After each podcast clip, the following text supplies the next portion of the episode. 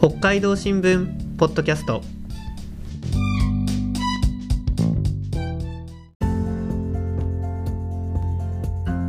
始まりました。北海道新聞ポッドキャスト。このポッドキャストでは記者が北海道新聞の記事について取材時のこぼれ話や裏話を交えてお話ししていきます。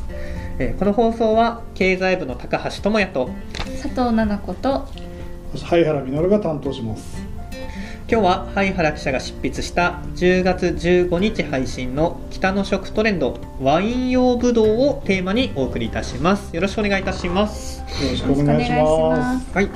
えっと今日は北海道産ワインの原料となるブドウの話題ですね。まあちょっとね灰原さん好きなのはわかるんですけどもまたお酒の話題かという感じが。いやーいきなり微妙な空気になってしまいましたねまあ少しは役に立つ話しますんで勘弁してください。はい原さん私結構ワインが好きなのでぜひワイン用ブドウの話聞かせてください。よし さてお二人、えー北海道で栽培されているワイン用ブドウの品種ってどのぐらいご存知ですかね？はあうんなんかあれですかねこう CM とかでなんかこうカベルネ・ソービニョンみたいななんかそんなことは聞いたことありますけど。いかにもビギナーが言いそうな名前ではありますけどね。いや正解です。はいはいはい。私はピノ・ノワー。ルとかパロミノとかほ知ってます。なかなか詳しいですね道内ではちなみにどれくらいのワイン用ブドウの品種って栽培されているんですか？えーまあはっきり言うと分かんないんですけどただ農林水産省の、えー2020年の統計だとですねまああの2020年ちょっと古いんですけどこれが最新ということでご容赦願いたいんですが、えー北海道で栽培された品種私全部数えたんですけど38、まあ、農林水産省の統計では38ですけどあの統計に出てようないないような品種もですねたくさんあるんですね これね。で試験栽培のような形であの本当にあのブドウ農園の端っこに細々と植えられているようなものも入れるとですね全然この数字より多いんじゃないかと思います、えー北海道のワイン用ブドウはあの全国の一の産地でもあるんですよ実は。えー、そうなんですね。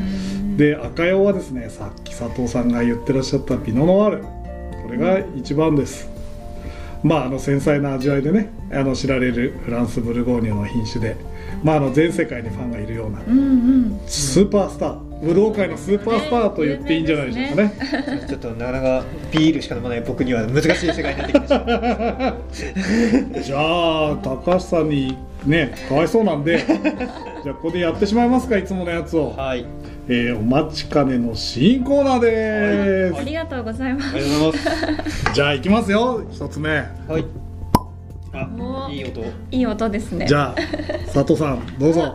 ありがとうございます。すいません、ありがとうございます。はい高橋さん。こああでもすいません。れは私も飲みますどうでしょう？じゃあちょっといただきます。いただきいただきま。ます。す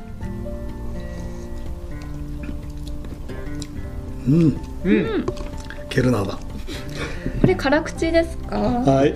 美味しい。でもすごい辛口だけどすごい飲みやすいですね。爽快感がありますね。そうですね。僕ね今思わずケルナーだって言っちゃったんですけどもう一味飲んでケルナーというこのワインですね、えーまあ2010年からあのずっとあの道内の白用では作付け1位まあ北海道のスーパースターだと思っていただければと思います。まあこれ飲んでいただいたのはあの日本ワインあの国産のブドウ100%のワインのことを日本ワインというんですがこれの国内最大手実はこれも北海道にその企業があるんです。北海道ワイン小樽のあの北海道ワインさんが作ってくださったものですね。でこれブドウの生産者であるですねあの後部市関連余市町の北島秀樹さんのこれ名前がついているようなワインなんですね。え生産者の名前がついてるワインなんてあるんですね。これね北海道ワインのまあ伝統というかまあ売りの一つですねあの他の生産者さんのものもあの売ってらっしゃるのでお店で見つけてみたらぜひ試していただきたいなと思います、まあ、あの北海道ワインさんだけじゃなくてですねあの十勝管内目室町の目室ワイナリーというところでもですね、えー生産者のあの名前がついたワインを売っています。それは今あの北海道のワイン用ブドウになるのが大きな課題があるというふうにも聞いているんですけどもいかがですか？えーケルナーっていうのはあの今飲んでもらったケルナーはですね。これまあ涼しいところが大好きなんですね。でまあ今年のような猛暑だとやっぱり辛いわけですねなかなか。ですね。でまあ、あの農家さんの栽培技術が問われるというような話を随分聞きました。で、えー今年の8月はですね道内のワインブドウの産地というのは軒並み過去最高の平均気温でした。まあ記録的猛暑だって言われたんで皆さん当然ご存知だと思いますけれどもでまああのこういう状況ですとやっぱり将来に備えなきゃいけないということで、まあ、暑さに強いようなこう品種をですね研究する動きがですねあの出てきてるわけですね。なかなかまあ温暖化ってねこう白菜とか、まあ、野菜だけの課題じゃないんですね。ワインの生産量のまあ多い大手ワイナリーほどですね、まあ、いろんな品種を試しているんです。ここでですね、まあ、せっかくなんで、まあ、もう一本用意しました。えー今度じゃあ2回目の新コーナーに行ってみましょうかね。はい今度もあの白ワインを用意してみました。いい音してますね。よいしょ。えーじゃあどうぞ佐藤さんからありがとうご。ざいますすごいラベルがおしゃれですねあーこれね。ありがとうございます。うんこれラベルに品種名がもろ書いてあるんでちょっとあの伏せてやってますが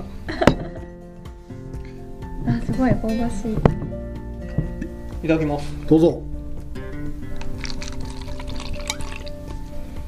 うんうん。おおいいし。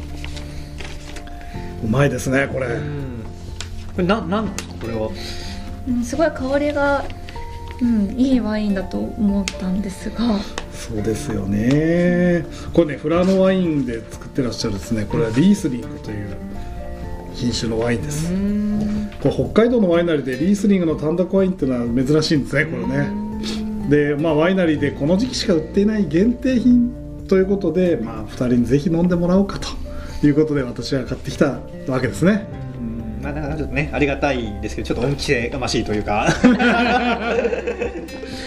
あの真面目な話をするとですね、まあ、リースリングっていうのはドイツ原産なんで、まあ、北海道の寒さには耐えられると、うん。まあ、昔から言われてたわけですね、うんだけどもちょっと気温が足りない、まあ、日照時間とか気温のあの要するに気象条件がちょっと北海道に合わないと言われてたわけですね。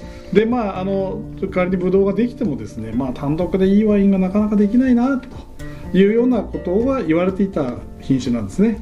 だけどまあフラノっていうのはあの北海道で屈指の気温の高いところででしかもあの朝はあの気温がぐーっと下がるところですよねこの大きな寒暖差がやっぱあるということで、えーフラノだったら栽培できんじゃないかというふうに考えたわけですね。そこで生まれたのがこんなに香りの豊かないいワインっていうことなんですね。ね香りちょっと違いますよね。うん、全然違います。でリースリングの他にもですね、まあ、フラノワインだとですね今度はあの南フランスが原産の赤ぶどうの赤用ワインの品種のシラーっていうのを試してるわけですね、まあ、南フランスももちろんドイツより暑いわけですけれども実際にこれねぶどうを食べさせてもらったんですけどね、えー完熟で甘くてですねどんなワインに仕上がるんだろうとちょっとワクワクしちゃったわけですね。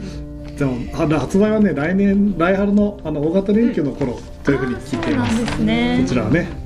なんかまだまだ新品種候補がいるとお聞きしたんですけどもさっきあのあのご紹介した北海道ワインさんはい。はですね、南フランスよりもまさらに暑いスペインの品種。おこれも赤赤ワイン用の品種なんですけどテンプラニーリョっていうですねこれを試してるんですね。